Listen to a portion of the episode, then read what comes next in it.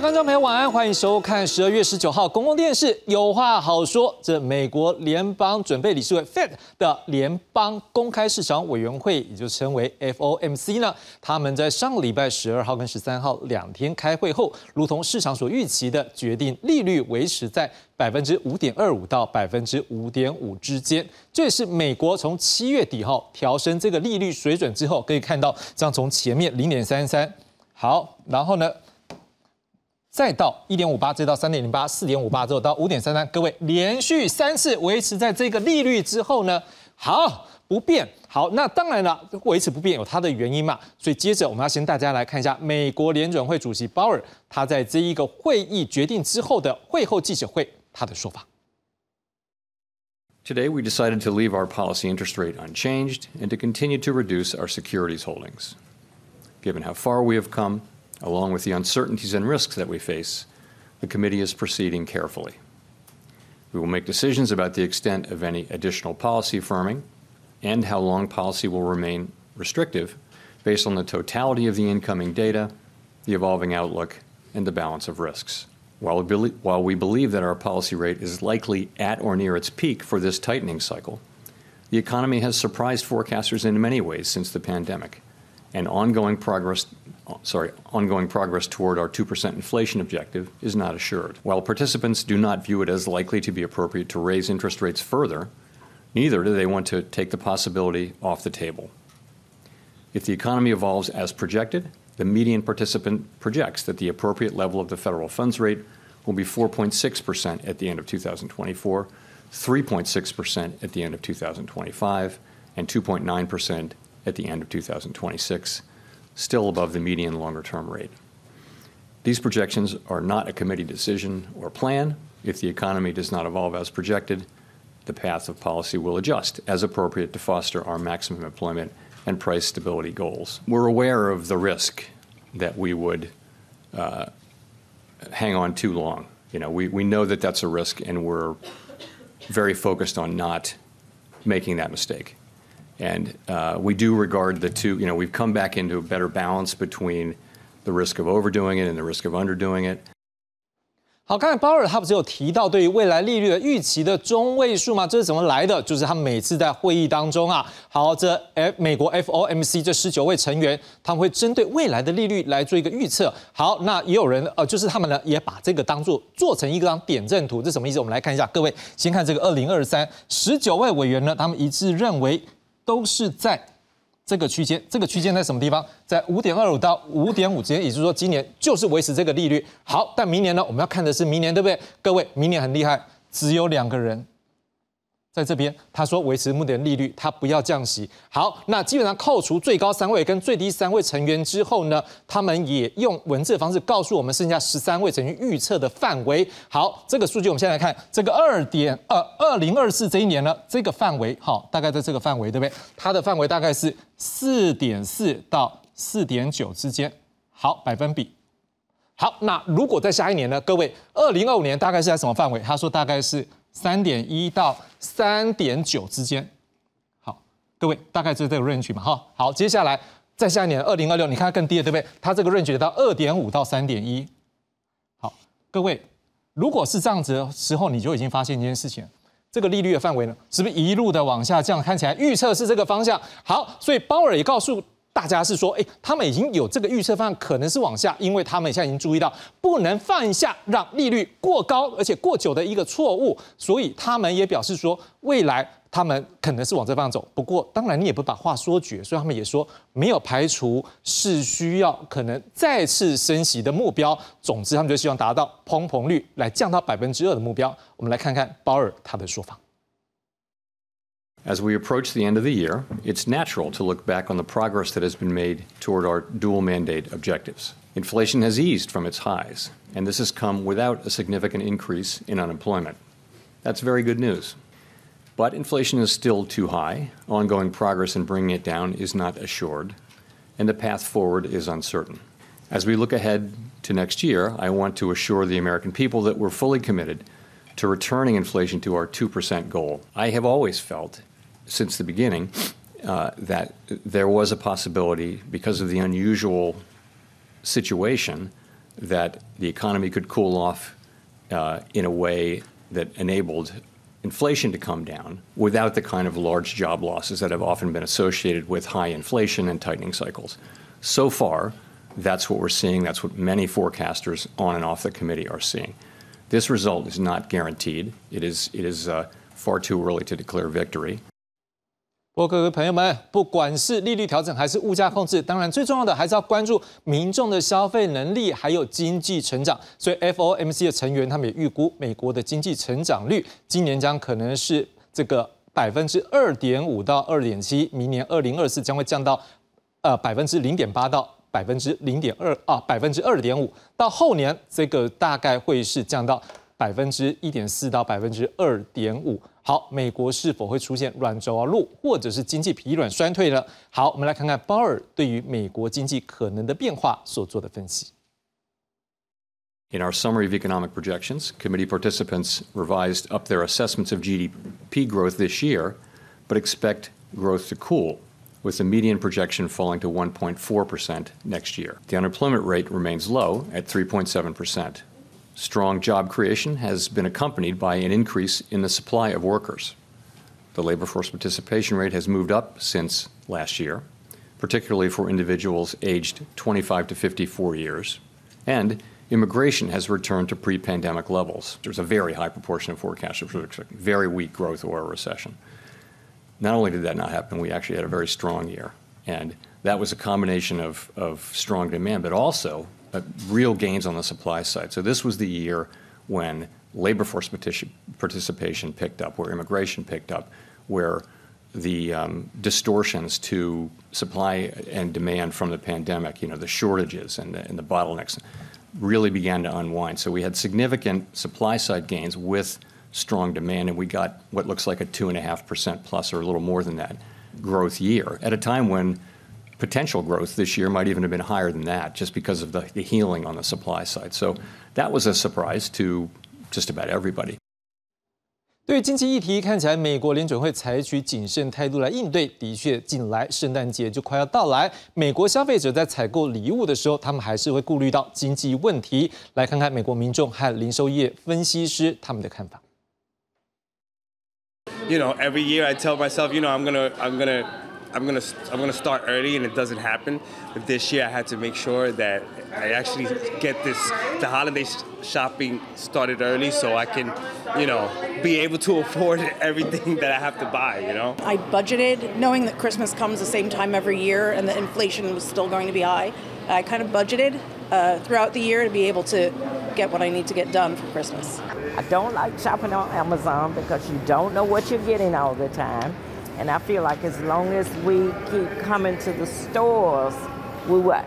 we would save jobs. Not only would we save jobs, we'll build the economy up because the malls will keep operating. Retail sales show overall is the consumer still spending? Have they started to pull back from some of the COVID bump that we saw in 2021 and 2022? Or are they still able to spend? Is the, is the economy still in strong position? The labor market and wages still in strong position? That allows them to drive some economic activity both through the holidays and then even into 2024. 另外一个受到关注的国际财经消息，日本央行在这两天开会之后，最后在今天决定要维持原有的超宽松货币政策，也就是利率还是维持在负的零点一百分比。不过，日本央行行长植田七号在国会中曾经说过一句话，他说：“从年底到明年会变得更加具有挑战性，也让外界一度以为说，哎，是不是要来调整你的货币政策了？”所以这几天日元呢，哦，升值呢，一美元兑换一百四十二块多块多的日元。好，不过在今天公布利率不变之后，汇率降到一百四十四块多。好，植田在记者会上表示。目前还不是改变货币政策的时候。他也强调，日本的通货膨胀率正在朝着正确的方向发展。日本央行会继续关注日本民众的工资、劳动力的供需，还有企业的获率等等的日本经济数据来做未来的决定。来看日本央行行长植田河南怎么说。基調的な物価上昇率が2025年度にかけて物価安定の目標に向けて徐々に高まっていくという見通しが実現する角度は引き続き少しずつ高まってきているとは思いますが先行き賃金と物価の好循環が強まっていくか、なお見極めていく必要があると判断しています。えー、角度は少し上がってきているけれども、えー、域地に達するまでにはもう少しデータやさまざまな情報を見たいなというところでございます。接着回来看，我们国内中央银行在上礼拜四也举行理监事会议，决议我们的利率也是一样维持不变，这也是央行利率连三动。好，我们的央行总裁杨金龙表示，主要是因为理事们认为明年的通膨应该可以降到百分之二。好，杨金龙也拿出国内外好几家机构哦，对我们 CPI 的预测，来，我们也来带大家看一下。我们看到的是，诶，例如说国内机构像中央银行本身，他们预估好今年是百分之二点四六 CPI，核心也就是扣掉能源以及一些实物部分的话是百分之二点五六。好，但是明年呢就会降到一点八九、一点八三三喽。好，那各位我们再来看一下这些机构。好，国内的，好，我们现在看国内，好像台大、国泰、台中院、主计总处、台经院跟中经院，你可以看到这些数字大概都是，诶，都是在二以内。好，就算是在国外的一些机构，可能。超过二，但是你会发现大概了不起，最多就是二点七到二点三百分比，但是还是有怎么样？大概是百分之二到百分之一点九三之类的这样的一个数据。所以杨金荣是认为说这样的数据，哎，消费者物价指数有望回到二以下嘛？再加上明年经济前景还是有一些风险，所以理事们认为维持政策利率不变，有助于我们台湾整体经济的金融稳健发展。不过何时会降息？哎，杨金荣说，如果明年通膨率还是维持在。百分之二以下。好，那台湾这一波的升息循环就已经进入尾声。另外，美国这边调降利率的状况，我们也会来做一个参考，避免汇率有一些状况。好，我们来看看杨金龙怎么说。呃，Fed 已经开始讨论明年的降息，那我们明年会有这样的考虑吗？持续关注主要经济体货币政策动向。哦，那这个也就是说，要也要密切注意它。哦，它它下它要它要降息，但是呢？我们也必须要考量我们自己的情况，哦，对不对哈？所以呢，也就是说，也不是说它这样子，那我们就一定要这样子。那我们还是要密切的注意它。台湾我们要必须要密切注意这个结构性的因因素啊，影响我们台湾的一个通膨。哦，啊，所呃，所以呢，我我在想，我上一次好像也举一个例子啊，如果说一点一点五到二 percent 的话，我们我们的呃货币政策的一个利率呢？也应该要比以前还高，哦，那当然，美国的货币政策一个调整的方式跟我们台湾哦货币政策调整的方向的那个方式呢不大一样。美国是砰砰砰一直上去，对不对？那砰砰砰一直下来，那我们是 gradually 的，哦，是不是？我们是就是说比较比较逐啊逐渐的，哦，所以呢，在这个也会我，我想呢，大概也是会不一样的地方。那我们的物价趋缓哈，当然我们都还是希望就是说是二 percent 以下了哈。如果我们能够确实是二 percent 以下，那大概就是说我们的货币政策呢，也应该是接近已经是进入尾声了。所以，我们现货币政策基调还是还是到目前为止，我们还是紧松啊，还是紧缩的啦，还是基调还是紧缩的啦。好，虽然央行说明年经济前景还是有诸多的风险，不过央行看起来还是很看好明年的经济啊，因为他们也拿出好几个机构的预测。我们来看一下，来各位光看国内的部分，好，我们先看央行本身好了，来，央行自己预测是多少？哦，三点一二，很高呢。来，但是国内的几家你可以看到，大概都还是有维持在，哎，都有三左右，大概比较少的是什么？台大、国泰是。这个百分之二点八，那在国外的部分，你看到基本上也都有百分之三以上，唯一一个可能是高盛是百分之二点三六。各位总平均多少？看一下这个数字，来百分之。三点零九的一个经济成长率，好，所以杨金龙强调，哎，国内近年经济真的不错呢。三大因素，第一个防疫做得好啊，生产面也没有受到影响，物价控制也算不错。另外，明年全球出口量和投资也都增加，所以就觉得是说，对于国内经济来讲，都是好棒棒。来，来看看杨金龙他的说法。我们的经济成长在今年，哈，就是说。从二二，我刚刚在那个简报的时候，我也谈到哈，就是说一开始的时候，我们是去年的时候，我们就是二点二点几啊，是相当好的。但是为什么后来呢？就是慢慢的一直调降，哦，那现在变成一点四，哦，那主要的原因呢，我就在讲哦，就是说那时候呢，我们的厂商的一个存货的调整呢，哦，存货的调整呢，就是说不不如预期。哦，出口那呃这是第一个。第二个呢，那呃它的存货调整不呃呃那个呃预期哦，就是说那个那呃呃低于预期哈，就是说太慢，比较慢。那为什么会比较慢？这个就是说整个的全球的一个紧缩的货币政策，它的效果呢是从去年的十一月，我们你看看我们第三季就开始，我们的出口就一直下来了，啊一一直呢就延续到到目前为止都还是。哦，好不容易在十月份、十二月呃十二月份都成正成长，那是低基期，那事实上都一直下来。那这个表示说是紧缩性的货币呢，全球的整经性货币政策呢，是它确实是发挥效果。那明年呢，我们基本上呢还是觉得觉得呢，我们是有复苏的迹象，哦，有复苏的迹象。那复苏的迹象是主要的，也是来自于，就是说，哦，出口这个部分呢，可能是因为你的整个全球的一个呃出口量会增加，所以我们的出口增加，我们的成呃投资也会也也会增加。那我们的消费呢，还是维持动能。那当然有一部分也是积极因素了，哦，积极因素哦，因为积极呃去年的积极一点四太低嘛。哦，也会带动了，所以你会调，我们就呃，这就是就调升了。到底国内还有国际经济会如何变化？就请专家学者为我们来解析介绍今晚来宾。第一位介绍是政治大学经济学系教授庄一奇庄老师。主持人好，还有各位观众，大家晚安，大家好。第二位介绍是中华经济研究院副院长王建全王老师。哎，志雄好啊，各位观众大家好。第三位介绍是丹江大学财务金融系教授聂中聂老师。志雄，各位观众大家好。这一开始就请教庄老师啊，您怎么样看？是说美国这个不知道什么时候降息，但至少看起来已经确定是应该来到了这一个升息的尾声了，应该就是维持这样利率，只是不知道维持多久。这件事情到底对于国际的一个经济到底有什么样的好处，或者有什么样的影响？我想，呃，主要还是要看这个整个物价膨胀，就是通货膨胀的问题哈。那么过去呢，在疫情期间哈，特别是这个啊。整个国际局势的，透过这个中美贸易战呢，从二零一八年就开始哈，那么使得这个啊，在贸易政，在这个货币政策上采行这个宽松的货币政策啊，比如说 Q E 这种政策，那么利率呢，在低的利率甚至于零利率的这个水准之下哈，所以在在需求面上本身本来就有一个啊需求这个啊 push 的它推动的这样一个通货膨胀的可能性，那么再加上呢这个。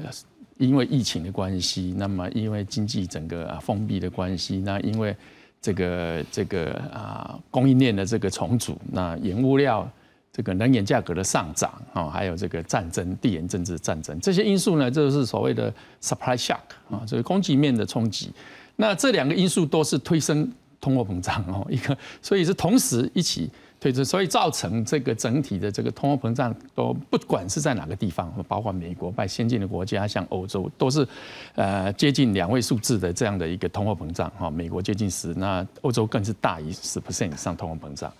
那通货膨胀，我们知道，在对一个经济体系来讲，高度的通货膨胀呢，对经济体呢，这个会造成呢相当大的影响。第一个当然就是这个购买力整个就就就下降萎缩嘛，哈。那另外一个就是作为一个重要的一个价格机能来引导这个经济的这个资源的分配这样的功能呢，因为通货膨胀很可能会进入到，如果没有好好的处理的话，它就进入到恶性通货膨胀，那就不得了了。那那那那种状况就可能造成。经济的这个货币崩溃跟这个经济的崩溃的可能性嘛，然后银行会倒闭啊，类类等等哈，所以这一些方式呢，都是呃造成了这个经济的啊面临了一个很严峻的这样的一个啊物价膨胀的现象啊，所以这个时候呢，这个联总会它不得不出手，就是以这个作为最优先啊，所以说就是要打击这个通货膨胀，所以一连续呢，从这个二十二十啊。这个二零二二年开始初开始哈，十一次的升息嘛，啊，升了二十一码嘛，到现在这五点二五到这个五点五这样哈，算是相当快速、猛而急的这个升息啊。显然就是因为通货膨胀太高了嘛，哈。那我们知道总体经济学里面就告诉你说，当你通货膨胀太高的时候，事实上也隐含了你的经济哈远远啊，你的经济产出啊远高于这个这个所谓的这个自然的产出，就是正常产出水准。好，那这样的时候呢，就是景气太太太热了。那这个时候呢，就必须要要要要降低它。那降低它呢，一般就是升息哈。但是当它物价又太高的时候，你光升息太慢了也没什么用，所以你必须要很猛而急的这个升息，甚至于哈，你必须要嗯，经经济学有个词叫 overshooting 哈，就是超过头了，你一定要超过头，让民众能够深感说，哎，真的哈，这个央行是来真的哈，那么这个物价。可能已经真的是太高了，必须要央行的这样的一个操作一定会降下来，所以也跟着的影响他们的这个叫做预期了哈，它的它的它的预期就会调降它的这个通货膨胀的预期。那这样的时候，当民众开始调降通货膨胀预期，那通货膨胀真的就下来了。哦，那这也是人联总会在过去十一次的升息里面很成功的，可以这样说，很成功的把它降息下来，哎，把它这个这个这个通货膨胀降下来。但是呢，它的它的这个所采取的就是猛烈的升级。我们知道当初啊，当通货膨膨胀刚上来的时候啊，这个联储会有点慢嘛。那个时候都还被很多经济学家都在骂联储会，说太慢了，反应太慢了。所以呢，它当你反应又慢的时候，你要打击通货膨胀，你就要更挤更猛，你才会有效果。所以你也可以看到这一次的美国的通货膨胀，呃，真的也是在在这么高的这个利率的这样的一个政策之下，不得就。明显的一直下降下来哈，从早期在去年的六月大概是九点一个 percent 的这个物价膨胀，到到今年十一月已经到三点一了哈。那但是呢，离那个所谓的目标的这个通货膨胀，就是中央银行就央这个联储会设的两 percent 的目标膨胀，还是还是高了一点哈。那甚至于最近呢，看到这个所谓的核心的物价。啊，就是去除这个这个食品跟这个能源哈，还有这 super 的核心物价哈，这些物价的比较核心的物价去看呢，它有上涨的趋势，而且高于这三点一到四 percent，所以这样就高于那个目标两 percent 还是四 percent，所以在这样的情况之下，也是为什么中央美国的这个联准会，它还要继续一直在喊说要维持一个高的利率啊，维持一个高的利率，但是有一个因素呀，也是让中央银行也必须要思考的哈。呃，就是说利率呢，这在短期之间可能不会下降的原因，就是因为通货膨胀在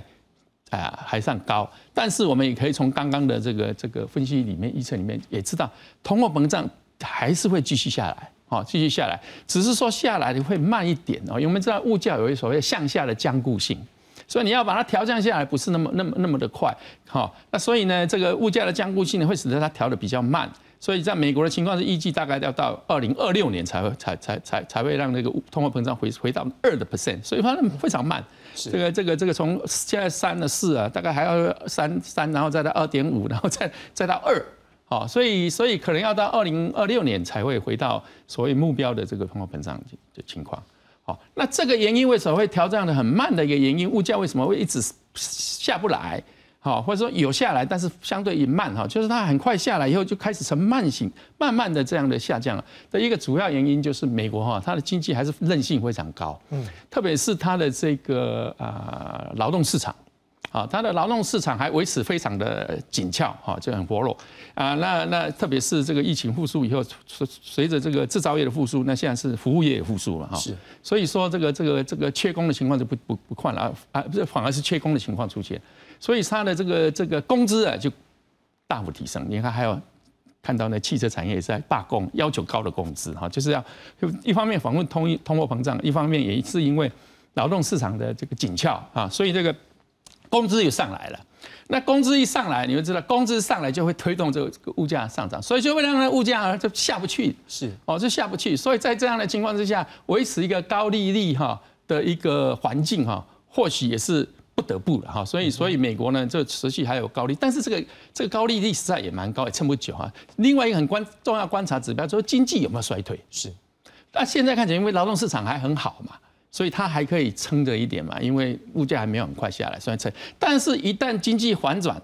那我们可以特别看到，呃，大家也开始预测了，这个经济在明年啊，情况是不不不妙的哈，明明明年情况是不妙的啊。特别是以美国的情况，甚至会掉到一点四 percent 啊，现在大概是二点六 percent 的经济成长。你看看它在这么高通膨之下，今年美国经济还可以维持二点六 percent 的增长。美国过去五十年啊，平均的经济成长率就在二点七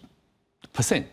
那你今年一年就二点六 percent 就维持在那个那那那么这个稳的这个程度。所以呢，在这样的情况之下，你要让这个中央银行因此而去调降它的利率啊。啊是相对上是比较不容易的，所以你就看到它也是慢慢调啊，它也是慢慢调。所以这样这些因素呢，都是中央银行要呃那个费德要去思考的。除非我一个一个就是很明显的看到经济的衰退，嗯，而且很确定了，那这个时候中央银行绝对会开，这个央行一定会开始降降低物利率，而而美国也有这个筹码，因为它已经把利率升到五五五嘛，哈，五点二五到五啊，它有足够的空间去调降它的。就它的这个利率，所以它它它有足够的子弹那边，这也是要这个这个 Fed 啊，它现在比较重要的就是像像这个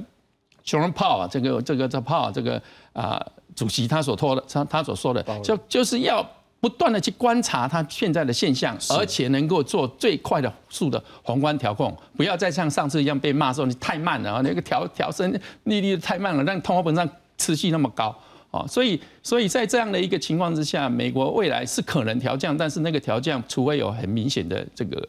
这个景气降下来，那目前看起来比较呃，可能就是明年嘛，明年会有这个经济会会下来，那它可能可能就会调降。那那明年的调降的这个这个空间呢，那么也是呃相对的不会太多了哈。它一一般预测就是三到四次的调降，每一次在一码一到三，所以大概就调整个调。调降下来，大概减减个这个一一两帕一一帕多嘛哈，一 percent 多，所以这样的预期是有可能的哈，但是还是慢啊。那那刚就如我刚刚所说的，真完全是决定在这个经济的整个动动能跟经济的表现来，央行会做这个快速的去去运，而且它去运作，而且它已经有足够的。子弹了哈，五 percent 的利率在那边让它去调，让它去调降啊。那这个调降马上这个市场的反应，特别是在这个股票市场，马上就会有很快的这反应。但是你要到实体经济啊，我想可能也是要一段时间哈。那所以说你就看到这一次为什么衰退，在现在开始衰退也是一样，就是你下的猛药调高利率，也是要一段时间经济才开始会会出现的。一般的一般的经济教科书，你们的的的预测也都很清楚的，就是说你调高利率啊，就而且这么快这么急啊。经济必然会带来衰退啊，只是说时间的问题而已。那现在显然开始也那个时间也出来了。那中央银行，但是它还好，它有这样的高利率的子弹还在，它可以马上随时去调整利率，就可以改善这个经济了。是王老师延续就是庄老师这个话，因为的确刚才我们也看到，就是说，哎，FOMC 他们自己预测那个未来的一个经济成长率，哎，二零二四、二零二五、二零二六，它的上限都是百分之二点五，可是今年呢是百分之二点五到二点七。那所以很明显的是，未来的一个上限只会比现在要来的不好而已。再加上像刚才我们也看到鲍尔他有提到，就他说，哎，他们会去意识到是说，如果让这个利率坚持太久的一个风险，恐怕他们认为就不会再去犯这样的一个错误。这是不是也显示出来说，过去一直在讲的是说，他要去盯的是所谓的通货膨胀，可是现在是不是更严重的问题，恐怕是经济衰退？呃，经济衰退目前看起来还是没有了哈。美国今年哈，美国明年的经济，我们最近才刚刚今天做一个采购经理人指数哈。那第一个是制造业会变好，好，但服务业呢会变差，明年服务业上半年会变差。那服务业为什么哈？因为美国的民间消费跟服务业在美国 GDP 将近七八成，所以美国一服务业下来，整个经济会垮下来。所以美国当然是会有紧张哈。那美国现在这个刚刚那个庄老师讲说，这个美国的失业率，其实联准会最两大的最大任务，一个就是这个通膨率的控制，一个就是就业率的创造，就业机会的创造。那现在看起来，这个通膨已经开始慢慢下来哈。这个包括这个 CPI 大概降到差不多三哈，那核心 CPI 还在四啊，PCE 哈，就是这个个人消费支出，大概明年会降到。差不多是二点四左右，所以通膨看起来是有点控制住哈，而且不断下来。第二个就业就业机会的创造哈，它的失业率从三点五提高到三点九，可是呢最近又跌又又跌回三点七哈，所以呢鲍威尔是这样讲说，我希望让失业率适度的调升来换取通膨的下降哈，所以呢他其实。也不敢说的说的很死哈，但是呢，这次为什么转成鸽派哈？从鹰派转成鸽派，就说你看最近华尔街这个百花齐放，就认为说有降息的预期。但是呢，今天联准会三位委员出来讲说，市场对这个这个太早降息是太乐观，一取是有点太乐观哈。那为什么哈？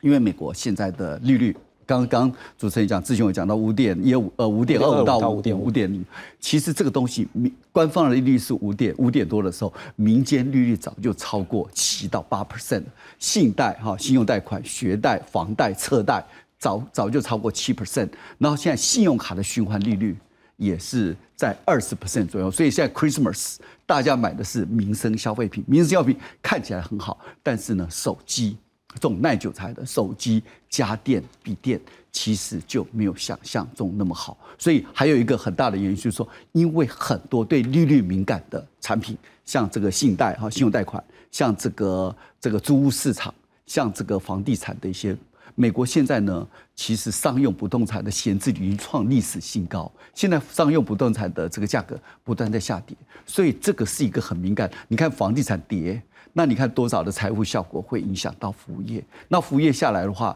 如果服务业整个下来，服务业我刚刚讲说占七八成，那服务业下来，大概美国经济要好也是不容易。所以今天美美国大概估计大概是一零点多到一点多左右，所以美国很有可能，当然有三成认为美国今年可能是一只灰犀牛。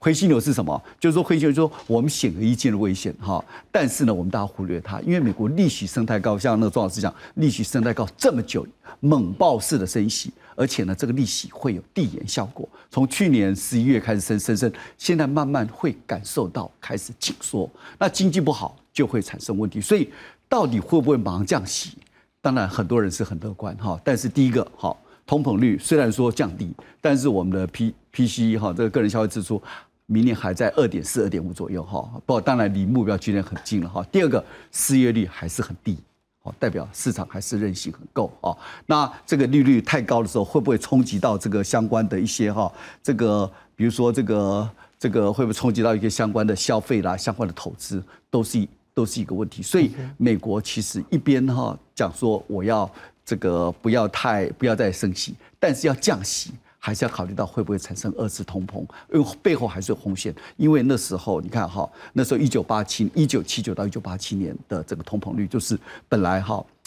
花了七年时间，本来就是走走停停，升息走走停停，所以通膨呢一开始就刚刚讲说会有这种成本推动通膨。为什么？因为物价涨五趴，工资涨五趴，物价涨五趴，工资再涨五趴，这种螺旋式的上涨，所以造成一个。无尽的循环哦，当然现在看起来是比较不会哈，不过也要担心说，如果我现在开始，现在通膨还在，比如说三趴、三趴、四趴，然后如果这时候又开始降息，会不会让这个二次通膨又会产生一个一个走走停停的效果？这样子就可能经济要付出很大的代价，这时候也必须要考虑。聂老师，不过从这个金融市场看起来，好像从七月那一次的这一个利率调整之后。美国的金融市场看起来的反应就是已经预期不会调整，而且这个反应都很好，到这几天已经是确定是说好，有可能就是一个尾声之后，看起来金融市场的反应就是更加的好。但是我们也要关注的是说，难道就真的这样就是好棒棒下去吗？还是说可能有哪些部分也是可能我们不能单纯从金融市场来看，会不会有哪些隐忧？你现在要讲金融市场，讲股市，讲债券，讲哪一块？我先讲一下哈。嗯。那刚刚两位这个专家都讲得非常清楚哈。那也讲到了，刚刚讲一九七九年那个时候到八几年的时候，我在美国读书的时候，通膨是这么的高。那时候其实啊，刚才庄老师讲到的，在前年的时候，四个月到六月，通膨其实已经升到四点多的时候，大家还觉得这是短暂的，他用短暂 temporary，不然耶伦或者 Paul 都这样想，没有想到这些全部跌破眼镜，没有想一直往上冲到将近两位数，所以才造成在去年有没有？在这个开始说的一码、两码、三码、三码、三码、三码、两码、一码，在今年的三十三码变成二十一码，造成高所谓的高利率这样子造成。但是你知道金融市场中，我们讲股债的投资，你今天今天讲金融市场，我们讲债券，大家很明显，很早就有人说哦，债利息在好几次说哦，已经提到了五或者到五点二五的时候，大家说是尾声，好几次讲到尾声了，在去年中，债券殖率就哇一直往上升到了顶，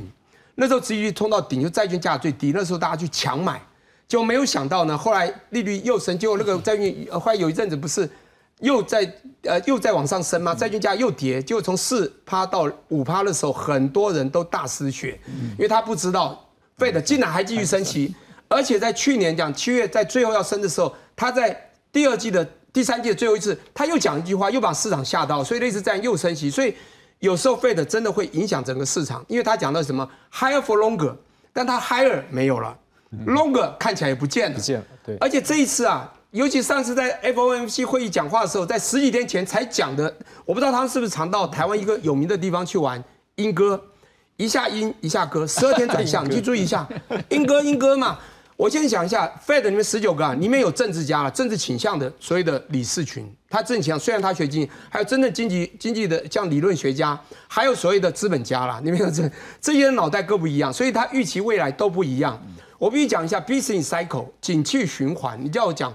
那个股市也好，债券也好，它都是短坡的，那债券还比较说中长一点，就是你可以抓到它的未来，一旦利息升到未陌生被市场预期到的时候，基本上债券。可能就值率最高而最便宜可以买进的时候，只要你 Fed 不要再讲一些又好像又会升的话，所以有一些金融家都看破眼镜。不过当到突破五，不管十年期、三十年期突破五的时候，我在一些公共场所有讲买进的好时机，的确是哦，那时候已经低到不得了了哈。那再讲，那你讲股市也不竟然只是我们讲利率升起问题，因为。光讲股市，你讲美国股市还是台湾股市呢？因为光这个外资，像美金这样利差交易回去，有可能活络美国，但台湾搞不就跌了？所以你谈金融市场，你还我还要必须分，你是讲台湾还是美国？像比如它利差交易已经越来越小了，你现在放到最后，你到到很多银行去，他现在还用五点八嘛来吸引你的美元，你还敢不敢大肆的把美元转换成美元？为什么？因为它就要贬了啊！它从三十二点五不是到三十一点，现在到三十一点二多。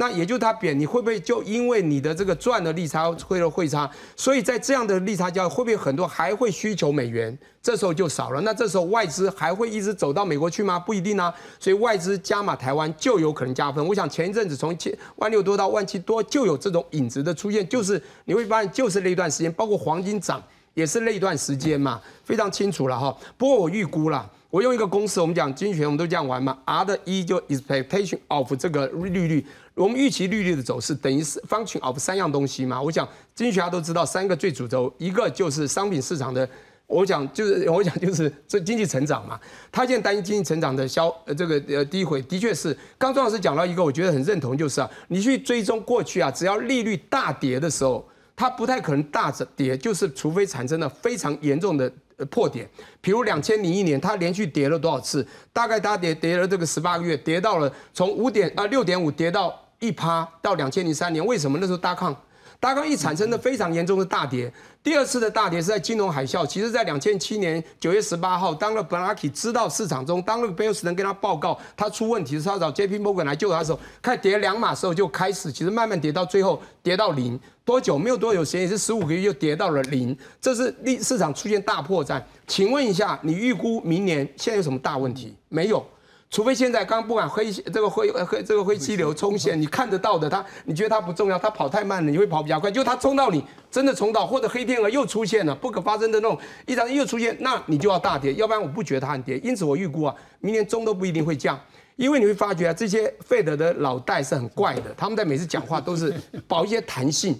他所有的话都是有弹性的，而且市场 always change，他们的想法也 always change，所以一下阴一下歌。你看他每一句话不是都说如果怎么样则怎么样，if 怎么样则怎么样，但是他还要观察怎么样，有可能。还有可能升级，他每次保留弹性，也就是他不会犯错。就像你报告气象，三十 percent 几率会下雨，结果下了雨只有三十 percent，但还是有几率啊。所以他们是用这种做法。我的看法是现在的 scenario，就是我刚刚讲三个，他方讲三样东西嘛，一个经济成长，还有通膨，还有呃这个就业嘛。刚刚大家都讲到，现在通膨我是也不知道为什么一定要定两趴啦。两年前的时候到四趴多五趴多，他们还说暂时的都不这么紧张，现在一定要压到两趴，我不想不必。这是我认为不必，两趴已经两三趴已经够安和了，而且在现在高利之下，三趴就会慢慢往下走。这就是你开水的时候不要 full in the shower，就是常常被热水器，你很想热气，你一开太热了，你想关你也不可能马上关，你又太冷。所以这是有 lag 的问题。当你利率这么高，就像刚刚讲到沃克在一九七九年的时候所在，后来在雷根时代一九八年开始做的所谓的暴力升级，那才叫暴力，升到二十八，现在不过升到五点多，小暴力而已。但是这个小暴力的确超过市场我认为的三波的均衡，它的确让所有的东西会往下跌，甚至景气都会往下。现在重点就是景气如果跌得比较快，而通膨消得比较慢，它就有可能会快降息。但如果通膨呢，哎，好像不到，但经济又很好，哎，它可以维持。所以我预估啦，明年第二季底啦，哈，或者第三季才会开始所谓的降息。这跟历史有关，以史为镜可以知兴替。一个循环，美国是循环性循环降息，通常是七九到十几个、十六个月，你不可能一下就马上降的啦，哈。所以大家要慢慢等。但是通膨会慢下来，也就是这种声音，降息声音一定会慢来。那我最后解读一个，就是刚才彭总才讲的话，我觉得很好笑。我刚讲一下，他说台湾是 graduate，逐渐的，台湾不是，台湾是结构性，偶尔变，偶尔变，跟着美国屁股后面走。而美国才是 graduate 的，它不是碰碰，它就是循环升息、循环降息。除了几次特别事件，真的美国才是慢慢的。嗯接着我们来看的是有关于这个日本的这一个负利率的部分。好，那我想请问庄老师，因为大家也关注说，哎，我们这个日本它这一个，当然它的一个市场了，或者是说它也有很多技术上面跟我们有这个相关的一个很高的一个密切程度。您怎么样看？是说这个日本目前它的一个经济状况，尤其是这个超宽松的政策怎么调？因为我们时间比较有限，我们大概是不是每这个议题，我们大概每位老师在三分钟左右，好吧？OK OK，好，日本我想很很清楚，就是它过去失落了三十年，从九零年代到现在。啊，所以它经济是面临的，它是通缩的情况啊，所以通缩的情况，它反而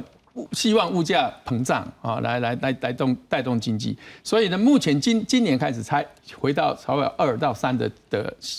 的水准，所以它是在通过紧缩，但是另外一回事，那跟反而是跟美国成一个强锐的对对比。那通缩的情况就是你的需求不足，那么你的这个这个有效需求不足，所以呢，这个经济啊。价格在下跌的同时呢，经济也在萎缩，好，那所以这个经济萎缩呢不得了，就是通缩的结果，如果严重的话，那个经济就并入进入到所谓大消大衰退了，嗯，哦，所以这个为什么这个日本要一直维持一个低利率啊，甚至负利率的这个情况，到目前为止都是，因为它必须要这样子才能够啊让经济啊能够能够能够能能能够了啊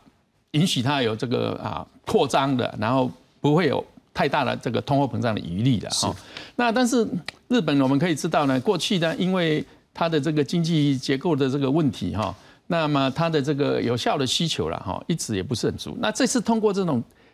因为利率已经很低了，所以它呢通过事实上透过一个很重要是贬值啊，因为因为你你你你这个经济这个。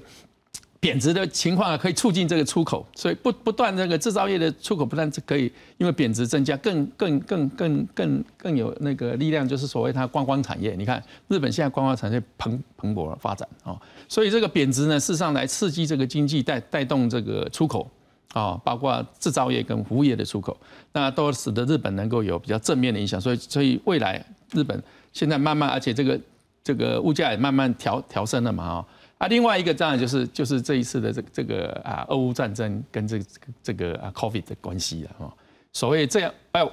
为了国家的安全，要维持一个韧性的产业供应链，所以说呢，必须在在第三地或者在自己的国家，把把那个链呢要缩短短链。那这样的结果呢，包括台湾，还有包括日本，啊，而且日本呢更受惠的就是它的重工业、重化工业。啊，这个是因为地缘政治的关系，是那么国家安全关系反而凸显了这个国防工业的这个重要性。那在里面那个半导体产业 又是重中之重哈，它不仅仅影响了国防工业，也影响了民间的各式各样的产业，是都是它很重要的关系。所以你看这一次我们到熊本去去干这 TSM 去，那更重要的是他们自己形成一个国家队啊。他们形成一个国家的晶片的这个国家队啊，那这这个很可能哦，事事实上我感觉对台湾也会是一个未来长期会是一个威胁，是啊，因为张忠谋也讲过，台积电的模式啊，只有日本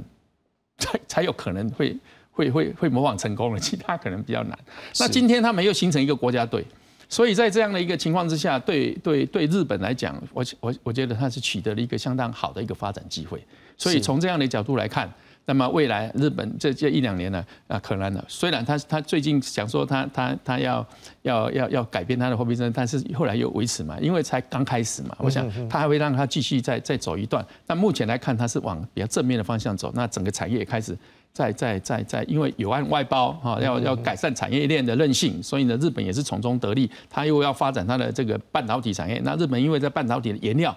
跟这个设备上面，它都有相当好的基础。那这些呢，如果我们我们的制造再加加加进去，就是 TSMC 的这个台积电制造，那它就真的是是给它打了一剂这个产业的发展的强心针了啊。那所以这样来看的话，日本的的发展未来还是朝比较正面的方向发展。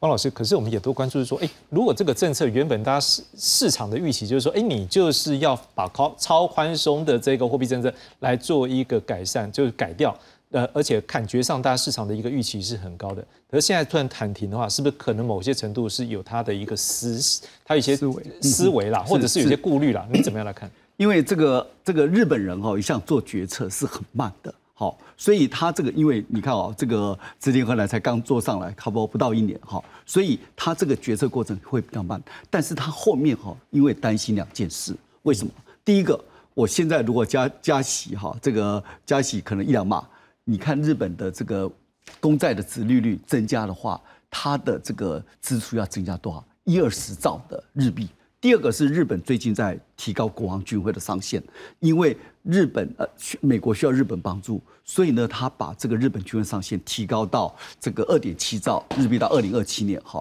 所以这个时候军费支出增加，加上公债利息也支出增加，排挤到日本政府的公共支出，所以对日本来说是个不可承受之重啊，当然。这个，所以这个日币为什么要保持宽松？哈，当然第一个是刚刚那个庄老师提到，就是说出口、观光，还有摆脱通缩的一个困境有好处。是，但是后面呢，如果说赶赶快升息的话，会后面也会有很多的一些后遗症。所以日本可能会观察，但是呢，日本这种不正常的货币政策为什么必须要调整？哈，第一个哈。为为什么哈？第一个是现在的太低了哈，那因为你的这个利率太低，这个宽松哈，日币贬值，所以进口东西太贵了。现在日本的中产阶级、中低收入阶级过得非常辛苦，因为薪水没调，但是进口东西，不说通通膨率是你知道三趴，那这个时候它很空，所以你看岸田文雄的这个的那个民调支持度从过段一路跌跌到现在二十几，过去日本只要内阁的支持率哈。跟这个首相的自律低五十 percent，这个要改选的，所以这个东西会不会面临到很大的一个政治压力？虽然说对经济好，对一些东西好，对，可是对老百姓是一个不好。所以会不会到调整货币政策？我们那时候同仁有在估计说，如果日本明年这个叫什么叫叫春斗，春斗的时候开始有工会开始要求加薪，如果加薪成功，日本经济也没那么差。今年。今年美日本大概一点八的，一点七、一点八左右的成长率，明年大概零点八。如果还可以维持还不错的时候，可能就会有机会改变它的货币政策。但日本人必须要说的是，日本人决策很慢，要靠瞻前顾后。然后呢，而且是新的这个总裁上来，恐怕还需要一点时间。但是这个如果不改的话，虽然对经济、对什么东西、对他的这个政府支出是好事，但是老百姓是。快过不下去了，很多中产阶级是过不下去了，所以这也是他的内阁的制度为什么一直一路下滑的很大的原因。好，接下来请教我们现场使用日元频率跟金额数最高的叶老师，你怎么样看说这个日元现在维持这样的一个政策？我非常常去，我上个礼拜又才从那边回来，基本上两三个礼拜去一次。当地民众真的很期待，资产的好一些在那边。大家对对日元的走势当然就非常之关注，因此我在某些节目呢 就一直强调，到了一百五十三，一百非买不可啊！现在不买何时买啊？它一定到一百三，年底会到一百三，这是我喊出的口号，十五趴，那就是你现在是零点二一多，我跟你讲，最后会到零点二三呢。当因为它是对美元的一百五十多到一百三，但台币也相对的一样会升。对。但这时候呢，台币升可能升十趴，但是美元会升十五趴，你相信我。因为原因很简单的，我先讲一下，我在某一节也研究过直连荷兰这个呃怪咖，他 MIT 毕业，他跟 Blanky 跟哪个的 Blanky 前美国 Fed 主席。布拉奇以前的那个 IMF 的主席，现在是这个央行那个欧洲央行的欧盟主席，哎，不得欧洲央行主席啊，ECB 的主席，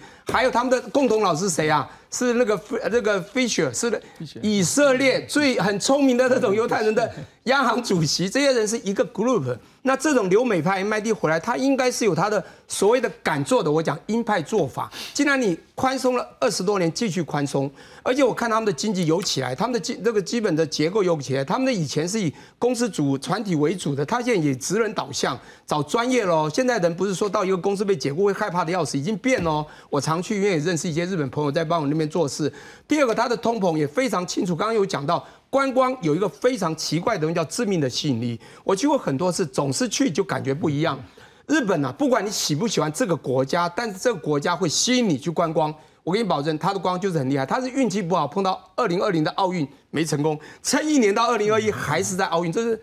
最虽然运气不好。讲可以话叫倒霉嘛。但不管怎么说，当然好，我跟你讲，嗯他我刚刚今天讲到一个很重要，日本人跟他交往就知道他求好再有，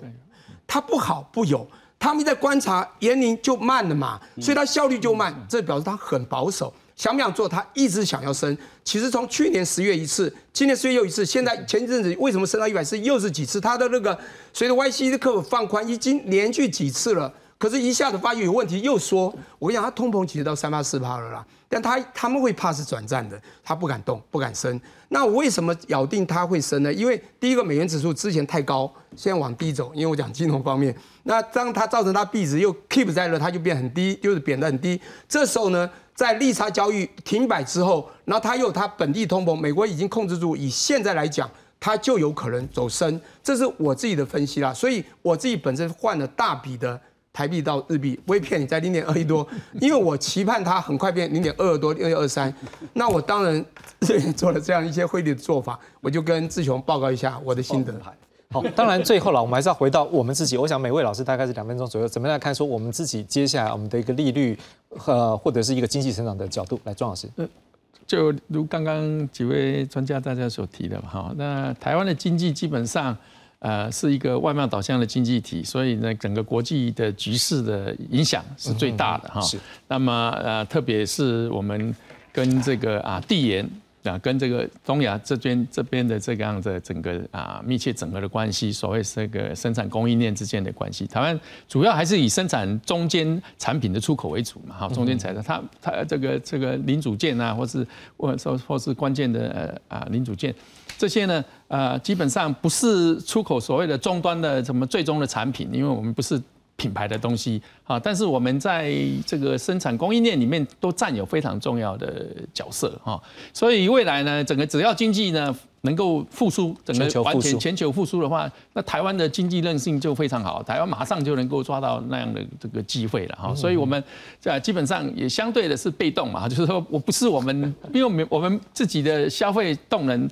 只能维持而已，没有办法说靠整个经济靠内需来来推动整个经济的动能，还是要靠投资跟靠出口。那投资跟投资最重要还是要有出口这个这个成长的动力。那出口成长在整个国外的这个经济的这个这个情况的啊，那那当然我们希望说这个随着这个啊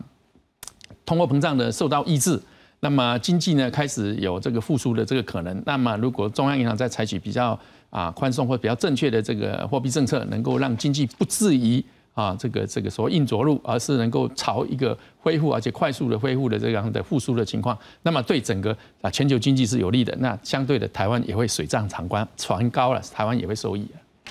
汪老师，我们刚看到中央银行给我们的这个平均这各个机构的预测是，明年成长率至少都百分之三以上呢。是百百分之三，大概因为其实你看今年跌到一点三八，是明年我们估计一点三八，明年到三点多，其实并没有很强劲的复苏，这是因为经济是跟同同期相比哈，第一个是这样子哈，那各国哈其实当然，因为我觉得我们的 CPI 哈跟我们央行的货汇率政策是跟什么，跟利率政策是跟什么？第一个跟物价嘛，第二个是各各国的货币政策的。的走向哈，现在看起来第一个物价稍微比较稳一点哈，我们今年大概算二点多，明年大概估计它一点八七、一点八三。好，第二个是各国货币政策，大家都没有在升息，所以它央行也不会升息。第三个是因为我们的经济成长，那今年虽然说刚刚志雄讲说，哎，大家都在三 percent 以上，但是呢，我告诉你，今年有两个很特别的一个叫不平衡的复苏。哦，你看这个产业里面哈，有些食品纺织比较好。啊，这个化学生计比较好，但是电子光学跟我们的工具机还是还是很不好哦。所以这里面就是就说不平衡的复苏，所以经济成长不是一个 balance 的情况。第二个，各国还有不平衡的复苏，就是国际间，你看美国今年二点多，明年明年都主主要国家明年都比今年差。美国二点多，今年啊，今年二点多，明年一点多。好，日本今年一点多，明年零点八。好。啊，中国今年五点二，明年四点七，这个印度今年六点五，明年大概六点二，所以四分之三的 GDP 的国家都是往下走。当然，有些国家是跌升很难，像台湾呐、日、台湾呐、韩国啦，好这些国家哈。所以第一个不平衡复苏还是要考虑，所以央行要也不敢特别的升息哈，这个是一个。但是可不可以降息哈？如果降息哦，如果全世界如果明年降息，那台湾台币如果也跟着降息，那台币币值越低哈，这个其实对出口不必然是有利的。为什么？现在是全世界是需求不足。不是供给太多，因为现在就是最早是几个大的经济体，像中国大陆，因为房地产的危危机，所以它的耐久材消费少。美国也是一样，好，所以这种，而且如果台湾在降息，我们现在利率已经很低，我们现在的超额储蓄十四点八 percent，没有不是世界第一，也是亚洲第一。我们的国民住宅。不到一个百分点，好，这个在世界算是很低的。这个时候，你叫没有好爸爸妈妈的年轻人，怎么只能去躺平了？如果房地产这个低再涨一波，年轻人可能真的是没有容身的地方。李老师。最后好，那我只讲一下，我跟那个外商有些看法其实雷同了。其实我觉得，如果说我看，我看到三个点。第一个很重要，大家都会讲到 inventory，就是库存。从去年的库存风暴到现在解除了。我在很多当当当读懂的，每次我们跟外商说，你的院子为什么越买货越少？他说去年他给我看了很多库存报表，我跟你讲，几乎都解除，大部分从第三到第四季，这是最大利多。当然机器也低了。第二个，中国今年的预估的五趴成长，明年好像预估越低，现在有反转，有人认为会好。我们有预期，中国有可能它会带动全世界这样，这是第二个他们认为。第三个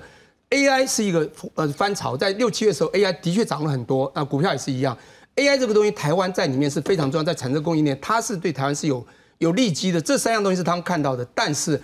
还有一样东西很重要，叫选举，他没有考虑到选举，选情会影响一切。今天中午我在来饭店请客，被啊旅我就直接讲旅馆工会理事长吃请吃饭，因为我前天办一个大活动，他认识他来认识我，请我吃饭，聊到就讲，因为我们在经营旅馆事业，他知道我们做的很大，那日本也有，他说我跟你讲这很简单，谁上了就怎么样，谁不上你就完了，很清楚，我们这样应该很清楚。以前复兴航空怎么倒的？当换了一个党执政。他六个最棒的航线，一个月亏一千多万，你去了解他最后的背景。有时候啊，你不杀伯仁，伯仁为你而死，真的是很很重要。选举。